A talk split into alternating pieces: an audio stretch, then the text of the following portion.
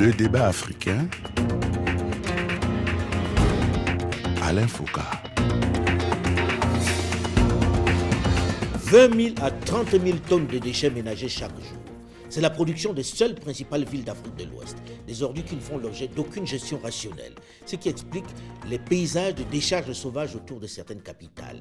Des immondices qui charrient de nombreuses bactéries, causent de nombreux problèmes de salubrité publique. Et au rythme où nos villes grandissent, s'étendent et consomment, les choses ne vont pas aller en s'améliorant. C'est pourquoi la gestion des ordures ménagères et même industrielles devient une réelle priorité aussi pour les nations subsahariennes. Nous avons donc décidé dans le débat africain de nous rendre dans quelques pays africains pour nous intéresser à la gestion de ces ordures, pour voir les modèles mis en place. Ce dimanche, nous sommes à Lomé, la capitale du Togo, avec ses 2 millions d'habitants. Lomé qui à elle seule produit annuellement 350 000 tonnes de déchets. Avec sur ce plateau, pour en parler, plusieurs invités, plusieurs acteurs de la filière. D'abord, M. Kojo Nabola Bonou Enoumoji, chef de la division de la propriété, de l'environnement, des changements climatiques et des énergies renouvelables. M. Kojo Nabila Enoumoji est également le coordonnateur du projet de construction et exploitation du CET, le Centre d'enfouissement technique du Grand Lomé, mais aussi coordonnateur du projet de sécurisation environnementale de l'ancienne décharge d'Agua-Nivet. Bonjour, M. Kojo Nabila. Bonjour Alain. Second invité de ce plateau de Lomé consacré au traitement des ordures ménagères et industrielles, M. Winnie Dogbaché, maire de la commune de Cloto 1 à Palimé. M. Winnie Dogbaché est également le président de la Convention des maires pour l'Afrique subsaharienne, COMESA, qui traite du climat et énergie. Bonjour M. Winnie Dogbaché. Bonjour, bonjour Alain. Notre troisième invité de ce dimanche est M. Edem Koledzi, professeur titulaire en chimie, expert en traitement et valorisation des déchets, responsable incubateur ULAB de l'Université de Lomé. Bonjour, Monsieur Edem Koledzi. Bonjour, Monsieur Alain. Quatrième invité du débat africain, Monsieur Tevi Atator Lawson, expert en évaluation environnementale et sociale. Monsieur Tevi Atator Lawson est également anthropologue. Bonjour, Monsieur Tevi Lawson. Bonjour, Monsieur Alain. Comme la plupart des nations subsahariennes, le Togo est confronté à la question urgente de la gestion des ordures. Quelle est en chiffre la situation actuelle, M. Kojo Bonou Merci, euh, M. Alain. Euh, je pense que c'est important qu'on commence par se donner une idée de l'ampleur de, des enjeux liés à la gestion des déchets, déjà au niveau des capitales et puis euh, étendu à l'échelle des, des, territoires nationaux. Euh, pour faire les statistiques, il suffit de se poser la question de combien de déchets un individu produit par jour. Et d'après les statistiques ici, on est euh, euh, à 0,50 kg par individu. Par Chaque jour. individu produit 500 grammes de, de déchets par jour, Par en jour. gros. Voilà. Et donc, quand vous multipliez par, euh, Par 2 la- millions de par personnes 2 millions ici de à personnes Lomé. pour Lomé et pour le reste euh, euh, du pays, on se donne une idée. Et donc, pour Lomé, par exemple, on se retrouve autour de 300 000 tonnes de déchets par 300 an. 000 tonnes. Et euh, vous voyez, donc quand on sait que euh, aujourd'hui la population du Togo est à, à- à 8 millions d'habitants, il suffit de, de multiplier par 4 euh, environ, et puis on a une idée euh, de ce que ça représente. Est-ce que c'est plus concentré dans les villes ou bien dans les zones rurales aussi, on a ce problème? Alors, véritablement, la, la production des déchets, je dirais, c'est intrinsèquement lié au mode de vie, à- au, au niveau de vie des, des personnes. Et donc, euh, il va, il va sans dire qu'au niveau euh, des, des villes, par exemple, il y a une plus grande production de déchets euh, que dans les zones rurales. L'autre chose aussi, c'est le statut même de ce que nous appelons déchets.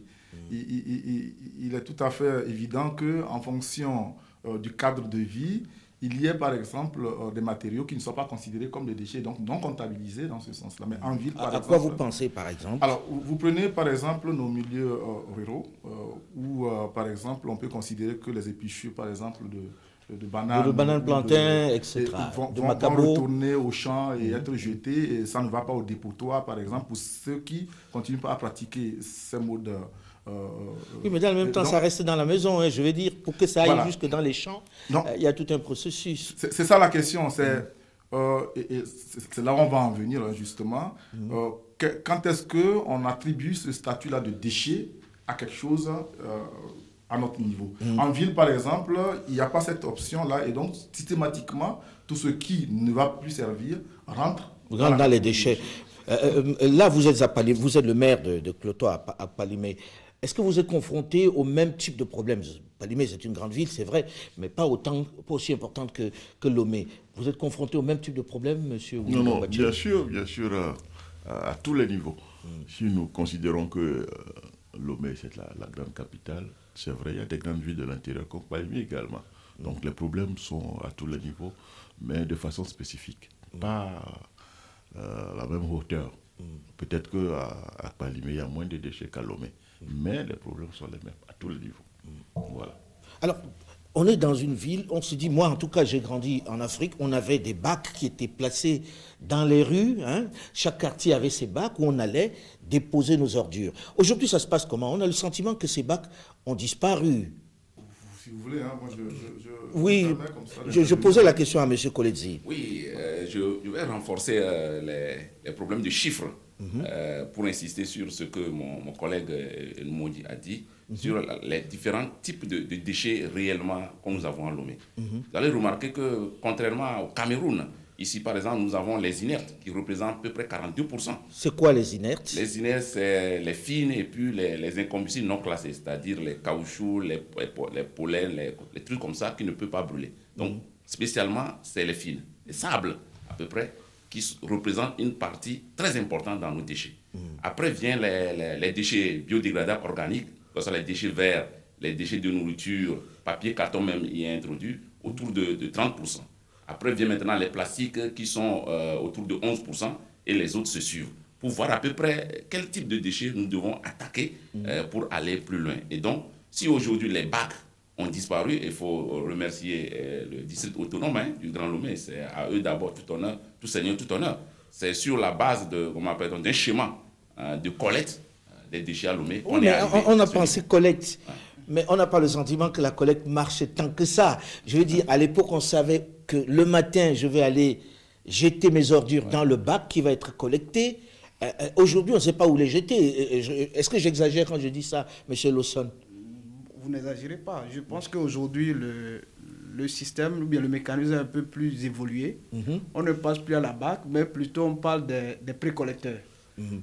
C'est-à-dire ces camions qui viennent chercher dans la rue, c'est ça? Oui, des, camions, des tricycles mhm. qui passent de maison en maison, de concession en concession pour ramasser les ordures. Dans les, dans les Mais est-ce que vous avez le sentiment que c'est plus efficace? il a, de verbes hein? dans cette question. Oui, oui. Mieux oui, mais moi j'ai envie d'avoir le sentiment de chacun. D'accord Ce n'est pas que le spécialiste qui doit dire la messe. Mais est-ce que vous avez le sentiment, vous, que c'est plus efficace, cette démarche-là, qui est de dire on passe avec les tricycles, avec les, euh, avec les voitures dans les maisons pour collecter? Est-ce plus efficace que les bacs que l'on pose euh, Oui, bon, avant de dire si c'est efficace ou pas, je pense que c'est au cas par cas.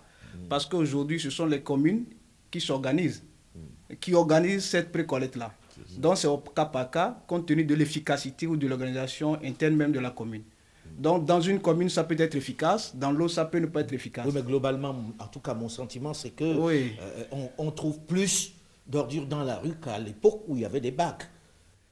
J'exagère quand je dis ça. Je pense que c'est discutable. c'est le sentiment que j'ai en tout cas. Non, monsieur Alain, il ne faut, pas se leurrer. Aujourd'hui, euh, je dirais que ce soit ici ou ailleurs, euh, on, se cherche hein, euh, en matière de, gestion, de stratégie de gestion des déchets. Il y, a, une chose qu'il faut se dire.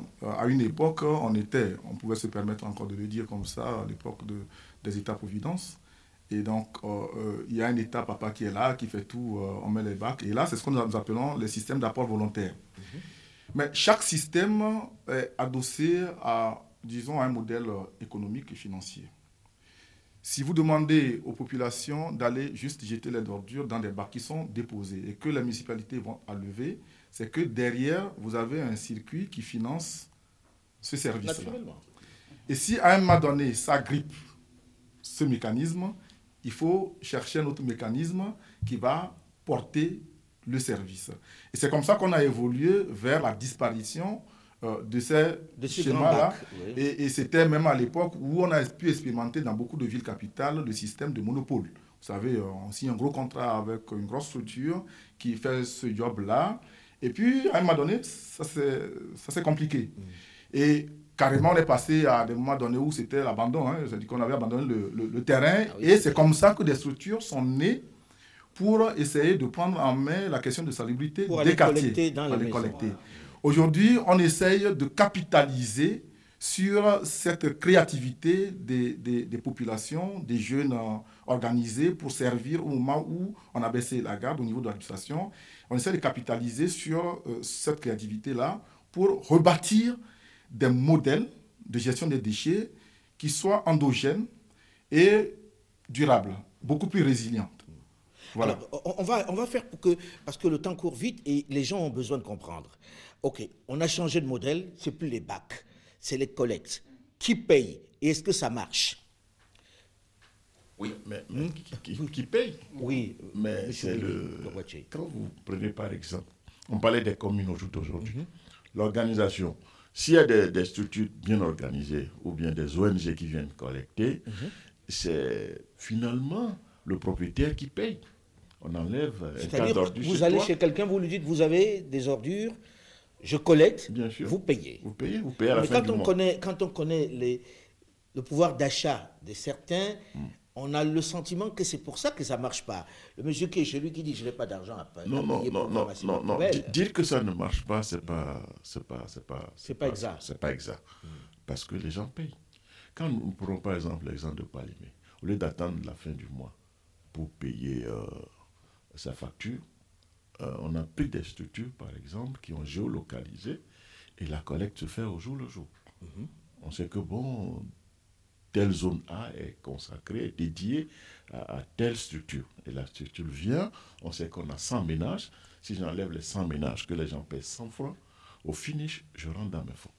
Voilà un peu la Et ça marche Moi, j'ai juste envie de comprendre. Est-ce que ça marche euh, Parce que quand je regarde dans la rue, je trouve encore quelques immondices dans la rue. Monsieur Coletzi, est-ce que ça marche ce système-là? Est-ce que les gens arrivent à payer pour que ces entreprises continuent mais de rendre ce service-là Oui, euh, ça marche selon moi à, des limites près. Pourquoi je dis ça? Hmm. Parce que aujourd'hui, comment on en est arrivé là? Il faut voir que euh, sur proposition de, de, la, de la commune centrale, la mairie centrale, on a organisé le système de précollecte.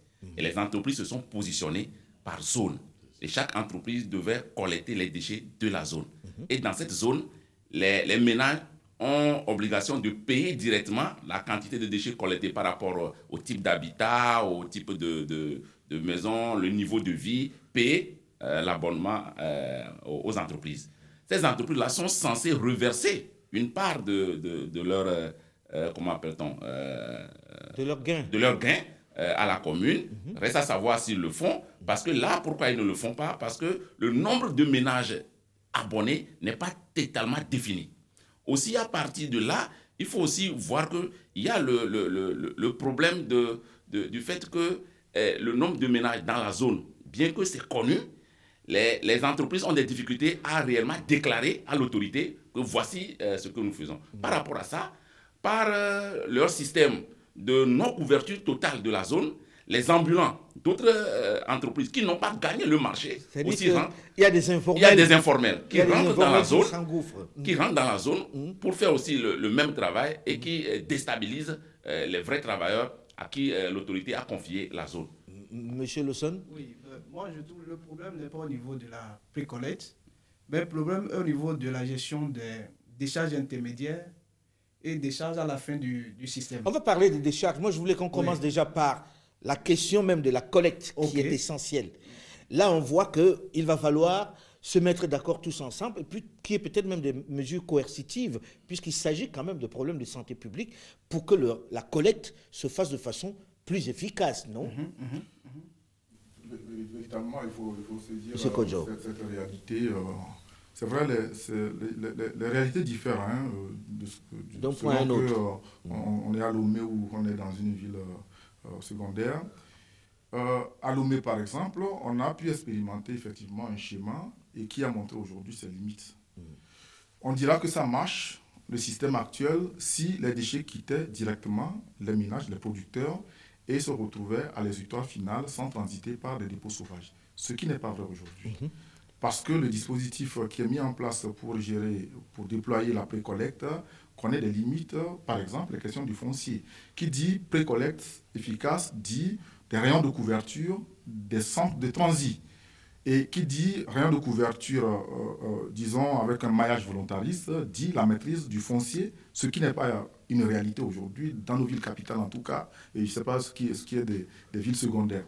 Et donc déjà, il y a des, disons, des, des limites techniques même à ce qu'on essaye de déployer. Et donc on essaye de contourner en rattrapant euh, par rapport à la question de salubrité les déchets au niveau des dépotoirs sauvages.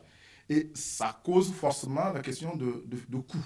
Parce qu'au niveau des dépotoirs sauvages, en plus des fines qu'on a, comme le professeur disait de suite, on se retrouve avec de la terre aussi ramassée. Et ça, ça va être transporté. On va parler de la seconde partie parce que je voulais, puisque le temps tourne vite, comme vous le constatez, euh, je voulais que celui qui écoute sache comment il doit procéder pour que ces ordures à la maison aillent au bon endroit. Aujourd'hui, il existe des collecteurs.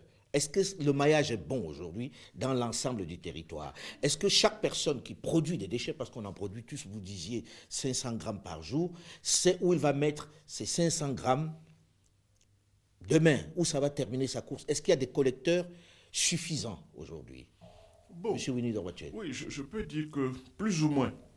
Vous savez, c'est la collecte des déchets est extrêmement difficile. Hmm. Et comme on l'a dit, on peut répartir, on peut faire du zoning et distribuer donc à des privés qui le font. Mm. Mais est-il qu'ils n'arrivent pas à atteindre les, vraies cibles?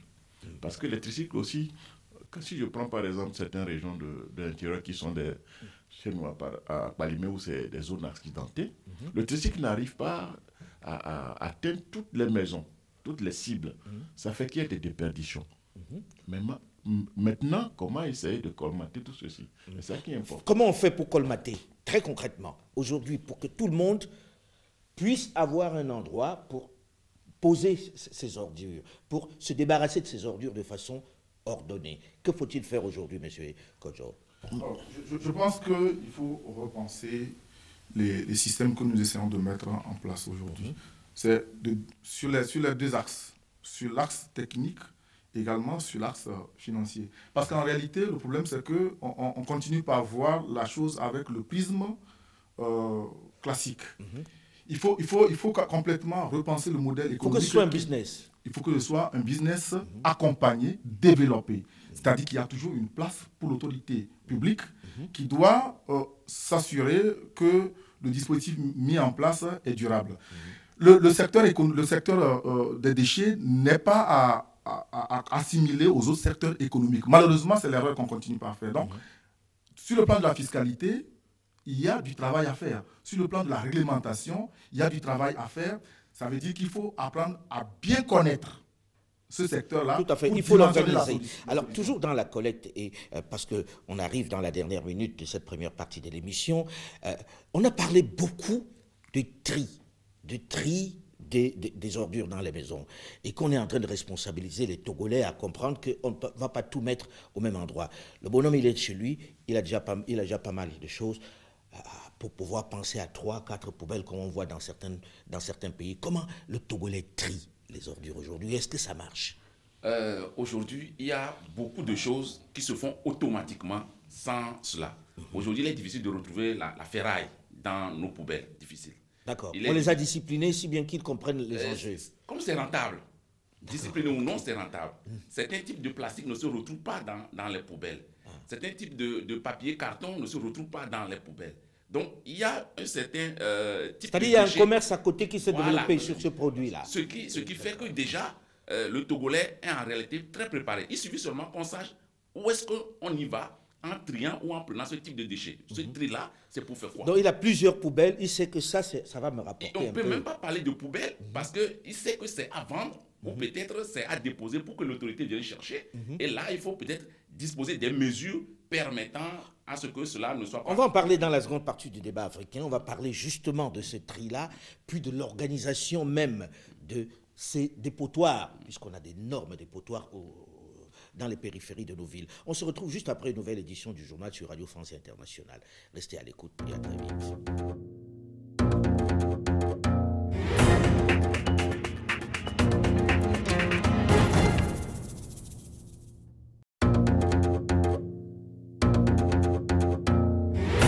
Le débat africain Si les impressionnantes images des piles de poubelles jonchant les rues de Paris en raison de la grève des éboueurs ont fait la une de nombreux journaux, dans de nombreuses capitales africaines, elles sont récurrentes. 69% des déchets sont déversés à ciel ouvert et souvent brûlés.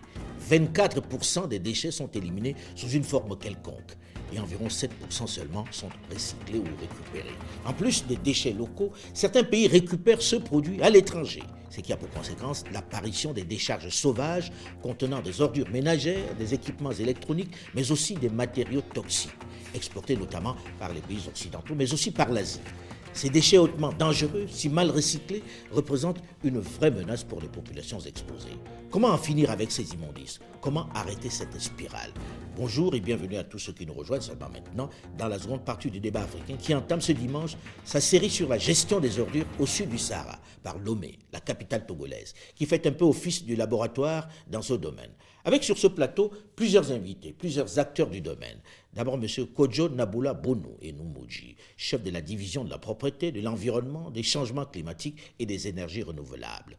M. Kojo Nabila Enouboji est également coordonnateur du projet de la construction et exploitation du CET, le Centre d'enfouissement technique du Grand Lomé, mais aussi coordonnateur du projet de sécurisation environnementale de l'ancienne décharge d'Abouin-Nivet, PEL 3CI comme on l'appelle.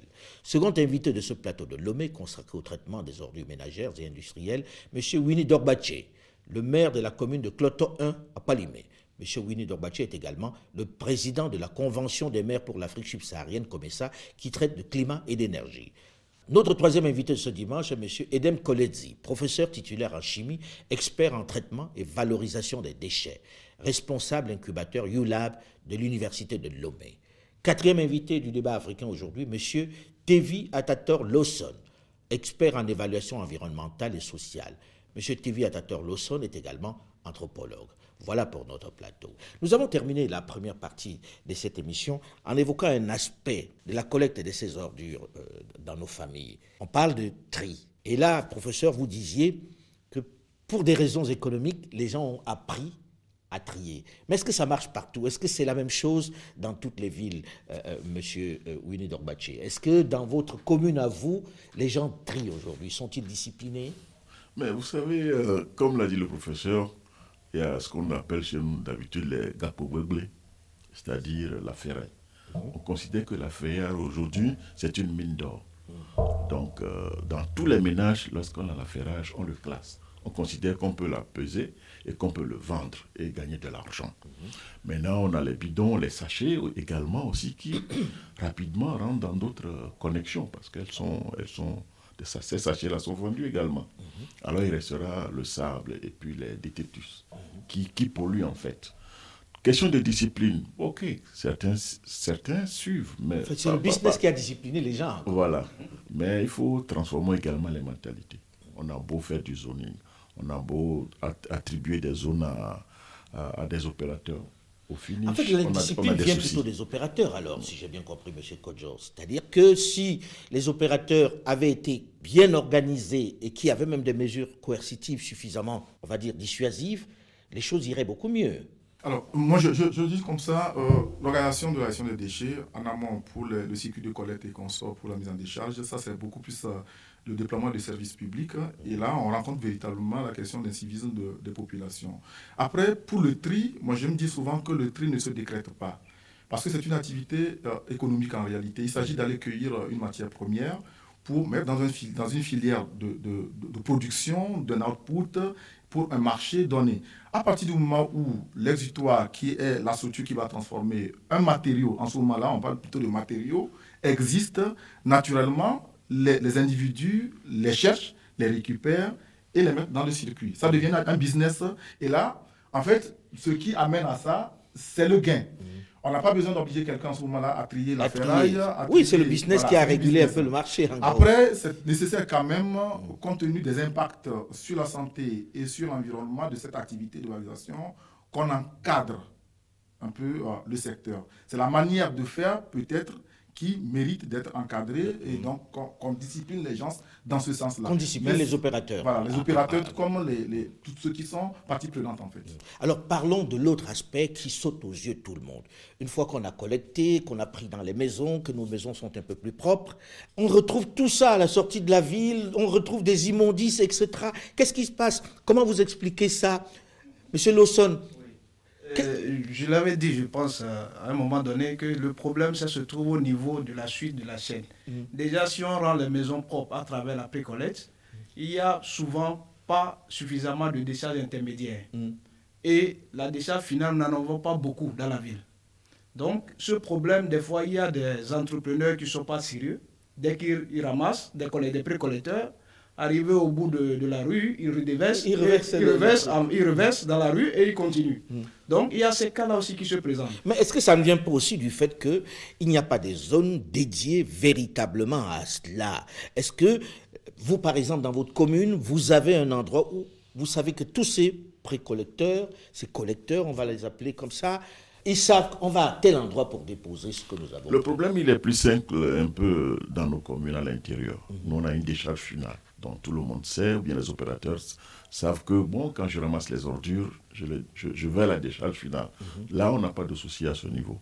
Mais c'est les indisciplinés et les ambulants qui déversent de gauche à droite les, les déchets. C'est ça la vraie problématique. Sinon, à l'intérieur, les décharges sont bien, bien, gérées. Mais qu'est-ce qui fait que ce soit mal géré à, à Lomé, professeur, d'après vous? Disons la vérité euh, sur, sur les aspects-là. En réalité, le foncier, comme l'a dit mon, mon, ami, le foncier est très important. Si aujourd'hui on voit la logique qu'il faut déverser tout quelque part, c'est que tôt ou tard, on aura des problèmes. On avait commencé par le problème de tri, c'est-à-dire comment faire pour qu'il y ait un débouché, pour que le tri soit automatique, pour que la quantité à aller enfouir quelque part devienne de plus en plus faible. Mhm. Je donne seulement deux exemples. Premier exemple, sur les plastiques. Nous avons aujourd'hui, sur les, les proportions, nous avons à peu près 42 000 tonnes de plastique par an. Et dans ça, nous avons 36 000 tonnes de souple et 6 000 tonnes de rigide. dans les rigides aujourd'hui, 5 000 sont valorisés. À peine 1 000 restent. Dans les 36 000, à peine 5 000 sont valorisés. Tout le reste est encore là. Si on trouvait un débouché pour les souples aussi, ça veut dire que le problème est réglé. Je prends le deuxième exemple, c'est la, la, partie organique, déchets biodégradables. Il faut parler pour monsieur tout le monde, hein, parce que là c'est très technique. Vous avez dit, dans ces déchets, il y a le souple, et il y a le rigide. Voilà. C'est quoi le souple? Le, souple, c'est les sachets, les emballages. Voilà. les emballages. Et les rigides, c'est les boîtes, les seaux, tout ça là. Mhm. Qui, tout de suite, rentrent dans les circuits de, recyclage et de valorisation. Alors que les souples, qui constituent les emballages, sont la traîne. Si ça traîne, c'est parce qu'il n'y a pas un débouché. Sinon, son tri. Oui, mais une fois qu'on a vu qu'il n'y a pas de débouché, on fait quoi de ça alors, là, concrètement? On va continuer d'enfouir Bien sûr, parce qu'on euh, disait dans, dans ce domaine-là qu'en attendant qu'on trouve une issue, il faut quand même Continuer le sécuriser. voilà. voilà. Il faut le sécuriser. Une Par exemple, si on prend la partie qui est déchets organiques, en réalité, ça ne souffre pas de problème. Oui. C'est parce qu'il faut une politique qui encadre ça. Dans les 119 000 là, on n'a que 3 000 qui sont valorisés. Est-ce qu'il n'y a pas aussi la part de l'État qui, à un moment donné, des pouvoirs publics qui n'ont pas fait d'endroit pour déjà que ces entreprises amènent là-bas et puis on va gérer sur place? Monsieur Kodjo. merci Antoine. Je, je, précise comme ça que quand on parle de gestion des déchets, il y a le volet euh, véritablement euh, salubrité et qui appelle le service public, c'est-à-dire qu'il faut sortir les déchets du cadre de vie. Tout à fait. C'est ça. Et quand vous évoquez la question des dépôts sauvages, on adresse plutôt la question de, de, ce service-là. Et c'est là où on retrouve la question d'incivisme dont je parlais, c'est-à-dire que tout le monde n'est pas enclin à donner le, le déchet au circuit officiel. Pour ne pas payer, par exemple, on préfère jeter dans les caniveaux. Quand vous dites il faut bien dire qui, hein, parce que quand vous dites ça, le, voilà, hein? le producteur de déchets, le, producteur... le ménage et l'entreprise d'ailleurs, parce qu'aujourd'hui. Mais c'est surtout l'entreprise, puisqu'on a vu que les ménages avaient plutôt tendance aujourd'hui à donner leurs ordures euh, et à trier aussi. Pas tous. Ah, pas, tous. C'est quelle proportion à peu près? Aujourd'hui, euh, euh, en fonction des, quartiers, vous avez jusqu'à 50% parfois de population de, de, ménages qui ne sont pas abonnés, donc ça veut dire qu'ils ne donnent pas leurs déchets aussi. C'est-à-dire ils sortent discrètement le soir et puis ni vu ni connu. sinon, pour le cas de Lomé, mmh. je pense que le problème a été euh, bien compris et c'est ce qui a amené aux gros investissements pour doter la capitale d'un centre d'enfouissement technique aux normes requises mmh. pour le stockage sécurisé des déchets.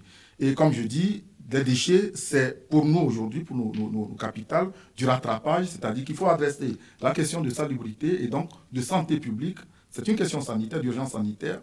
Et à côté de ça, il faut travailler pour disposer au mieux du futur. C'est-à-dire qu'il faut faire émerger des initiatives qui permettent d'éviter l'enfouissement, le stockage. Et c'est là où on parle beaucoup de, ça. On parle beaucoup de ça, du fait qu'on peut en faire une opportunité. Est-ce que c'est pas un peu démago? Comment on fait des ordures une opportunité de business, Monsieur Winnie Dorbaché Mais en fait, quand, on le dit souvent avec nos amis de la Côte d'Ivoire, les ordures, c'est de l'or. On veut bien comprendre, mais comment L'or qui dure. Parce qu'il faut, il faut recycler, il faut transformer, il faut le transformer en biogaz pour avoir de l'énergie et puis avoir, avoir également des engrais organiques. Donc tout est question de, de transformation. Maintenant, Mais vous, dans votre commune, par exemple, je veux qu'on parle des choses très, très concrètes. chez nous, au jour d'aujourd'hui, on ne peut pas. On peut pas transformer. Euh, parce que euh, la quantité de déchets qu'on a. Mais pourquoi on ne réunit pas pour tout le monde et puis on transforme Alors, c'est ça la grande question. Oui, mais il faut savoir que ce que produit Malibé seul ne suffit pas à être transformé on doit le faire donc à l'échelle régionale. Ce qui suppose qu'il faut transporter les dossiers d'Atakwame ou bien de Daï ou bien d'Agou, voilà, l'intercommunalité. Et c'est à des gros montants. C'est ça la vraie réalité. Donc, nous. Donc, ce n'est pas encore un business. C'est-à-dire, quand vous dites que ça va être un business, euh, ce n'est pas pour tout de suite. Euh, C'est-à-dire, il faut mettre les gens en commun, euh, il faut organiser ça de façon beaucoup plus large, de façon régionale, M. Kodjo. Je pense que euh, plus comme ça, c'est qu'on est en train de, vouloir implémenter des modèles occidentaux euh, qui, sont, qui sont très rigides pour nos économies. Et ce à quoi nous pensons, avec le, travail qui est fait dans le cadre des PEL aujourd'hui, d'abord essayer de expliquer ce que c'est le PEL. Voilà, le projet environnement urbain de Lomé, aussi financement de l'Alliance française de développement. Depuis 2006, euh, on a commencé par faire ce chemin-là, organiser la filière et commencer par bâtir des filières de valorisation qui nécessite qu'on pose de vrais jalons. Vous voyez, s'il faut tout de suite venir installer une usine d'incinération, par exemple, et là, on va commencer par questionner des seuils de rentabilité très élevés. Et là, la question, justement, du volume de déchets va se poser. Mais est-ce que nous avons vraiment besoin de ça? Parce que ça demande un investissement au départ très lourd. Et pour l'exploitation, ce n'est pas généralement tenable. En termes de solutions de gestion des déchets, les centres d'enfouissement technique sont les solutions d'entrée de gamme, en fait. À partir de la valorisation, on est en termes de coûts ramener à la tonne de déchets, par exemple, supérieure. C'est-à-dire que quand vous prenez une tonne de déchets, pour une ville comme Lomé, par exemple, ce qu'il faut mettre comme argent pour faire du stockage, c'est le minimum.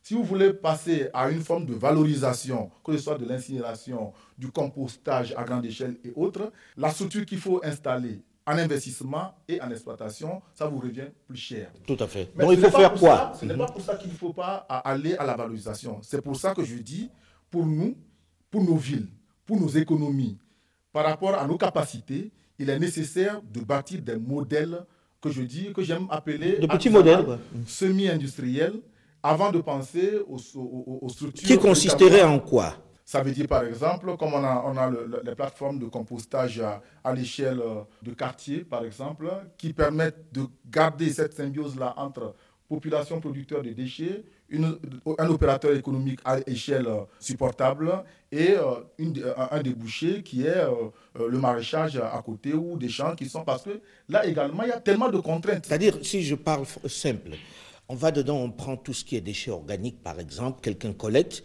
et ramène ça en engrais dans les campagnes, en gros, c'est ça. Transformé en, engrais. En, engrais, voilà, tout à fait. C'est un peu ça, non? Oui, c'est ça. Mais en fait, c'est que la transformation de l'engrais, c'est deux choses. Soit vous voulez vous importer un modèle qui est là, au gros, Maus, qui va demander des milliards en investissement et aussi pour l'exploitation. Mais qui va gripper tout de suite. Mmh. Ça, Donc il faut en faire des petits, euh, des petits, petit à petit, à taille humaine, on va dire. Supportable, comme nous allons développer. Si demain la plateforme, par exemple, hein, je parle d'un pro qui, est, qui fait pratiquement 10 ans dans le compostage, il faut peut-être partir de ces modèles-là et les développer, les implémenter pour que ça puisse absorber plus que d'aller chercher un modèle euh, d'industrie euh, de production de compost qui va être budgétivore au départ et en exploitation, même en technologie, en maintenance de la technologie, ça va être compliqué pour nous à, hmm, D'accord. Alors, je vois le professeur qui en veut dire. C'est pour renforcer ce que je dis que l'OME aujourd'hui a, beaucoup évolué. Aujourd'hui, en croisant le volume, la masse par rapport à la pollution générée avant valorisation et le coût de vente du produit obtenu, on, sait clair à Lomé ce qu'il faut faire. Quel produit il faut valoriser? Il faut d'abord rentrer dans la valorisation des plastiques, puis vient la matière organique en compostage, puis vient le verre, puis vient les métaux, puis vient le papier carton. Donc ce schéma-là existe entre nous et le district aujourd'hui qui sait que aujourd'hui si on a les moyens, voici le schéma sur lequel Mais il manque toujours les moyens. Autre chose, c'est qu'on voit arriver dans nos pays en quantité des ordinateurs, des, produits, les, comment vous appelez? Les déchets électriques, électroniques. Euh, voilà, déchets électroniques qui se multiplient et que nous ne pouvons pas détruire. Comment on les gère, M. Lawson, dans ce cas-là? Oui, effectivement, aujourd'hui, je pense que ça s'est développé très vite, les filières qui revalorisent la matière organique, les plastiques et autres. Mmh. De la même manière, il y a cette filière aussi qui se développe. Il y en a qui sont, en tout cas, qui se sont spécialisés dans la revalorisation, le recyclage de ces, de ces déchets électriques électroniques. Donc, pratiquement, ces déchets ne traînent plus. Il faut le dire ainsi. On n'en a pas beaucoup et ça ne traîne plus. Voilà. Euh, Vous voulez dire que la question des déchets électriques, des déchets issus des, des, ordinateurs ne se pose pas non, Non, non, ça se pose, mais ça ne traîne pas. Maintenant, ça va traîner du moment où moi je vois ce, cet aspect-là dans le développement. Aujourd'hui, on est dans une dynamique de développement industriel où on fait de grandes importations de ces équipements électriques. Parce que moi j'ai vu qu'on importe pour 500 000 tonnes hein, oui, oui, par oui, an. Oui, oui. Comment, comment on, s'en débarrasse Aujourd'hui, on sait que euh, ces déchets sont récupérés par des jeunes et démantelés à la recherche des, des métaux. Des métaux Et donc sont vendus dans leur circuit. D'accord. Et dans les 1,3% euh, récupérés, autour de 5 900 tonnes, ce qui reste c'est vraiment euh, les déchets à enfouir. Ils ont enlevé déjà la partie euh, valorisable. D'accord, donc il n'y a plus de risque de... de risque de, de comment on de, travail, le risque lié au travail même. Oui, voilà. C'est le risque lié au travail. Maintenant, hmm. euh, pour ajouter, c'est que oui, le problème qui va se poser, ou bien qui se pose, c'est déjà, comme mes prédécesseurs l'ont dit, c'est l'encadrement de ces activités. Parce qu'il n'y a pas d'accompagnement et il n'y a pas aussi une réglementation assez solide pour pouvoir encadrer ces différentes activités, que ce soit la collecte des plastiques, le recyclage, que ce soit le compostage, etc. Nous avons une réglementation qui n'est pas très, très bien fournie pour pouvoir les encadrer. Alors il y a des gros déchets aussi. Les voitures qui arrivent, hein, les, revenus, comment on appelle ici? Ailleurs on appelle ça les revenus de France, les revenus de Belgique. France, au revoir. France, au revoir. France au revoir. les France au revoir qui sont multipliés, on les croise à, à tous les bouts de rue où le bonhomme n'a pas pu la réparer parce qu'il a gardé ça un an, ça n'a pas marché. Et ça reste là pendant des années et des années. Comment on fait par rapport à ça Vous, touchez à un sujet sensible. En tout cas, quand vous vous adressez les, les D3E, hein, les déchets électroniques, tout comme ces déchets, euh, les, encombrants et consorts, vous évoquez une autre question, en fait, de la connaissance même euh, du secteur. Aujourd'hui, les, les, communes ont pour responsabilité la gestion des ordures ménagères. Mais malheureusement, la difficulté à, observer cette typologie des déchets ne permet pas justement de dimensionner aussi les solutions adaptées à chaque type de déchets. Aujourd'hui, on se retrouve avec tout type de déchets sur le territoire des communes et les maires se retrouvent seuls devant cette devant, Véritablement, on ne peut pas s'en sortir. Pour les déchets informatiques, par exemple, c'est vrai quand ça arrive, on, on sort l'essentiel, mais le déchet il reste là et c'est jeté sur là. Les carcasses sont déposées sur oui, les carcasses sont là, un, dépôt sauvage. Et le maire, il doit pouvoir s'en occuper alors qu'il n'a pas les installations Mais qu'est-ce qu'il faut faire rapidement là? Voilà. comme je l'ai dit, il faut rebâtir des modèles adaptés à chaque type de déchet et ça commence par une meilleure connaissance du secteur. Je pense qu'on méconnaît. Est-ce que c'est en train de s'organiser ici? C'est en train de s'organiser. Nous avons lancé pas mal d'études pour mieux produire des statistiques à mettre à disposition des initiateurs, de, donc aux entreprises qui vont s'intéresser à chaque matériau de sorte à pouvoir bâtir des filières pour adresser chaque composante de nos déchets. Et ça, c'est du travail qui est en cours euh, avec l'aide de, l'AFD et avec tout, le, tout l'appui du gouvernement euh, pour ce qui est de la ville de Lomé et pour les villes de l'intérieur, d'ailleurs. En tout cas, je vous souhaite bon vent, hein, parce qu'il y a du travail de ce côté-là. Et puis, il faudrait un peu qu'on donne un autre visage à nos, à nos cités, puisque ces immondistes ne font pas tellement plaisir à voir et c'est des questions de salubrité publique. Merci à vous d'avoir accepté de venir en débattre ici. Le débat africain s'est terminé pour aujourd'hui. Delphine Michaud, Olivier Raoul et Alain Foucault, nous vous donnons quant à nous rendez-vous la semaine prochaine, même heure, même fréquence. Restez à l'écoute et à très vite.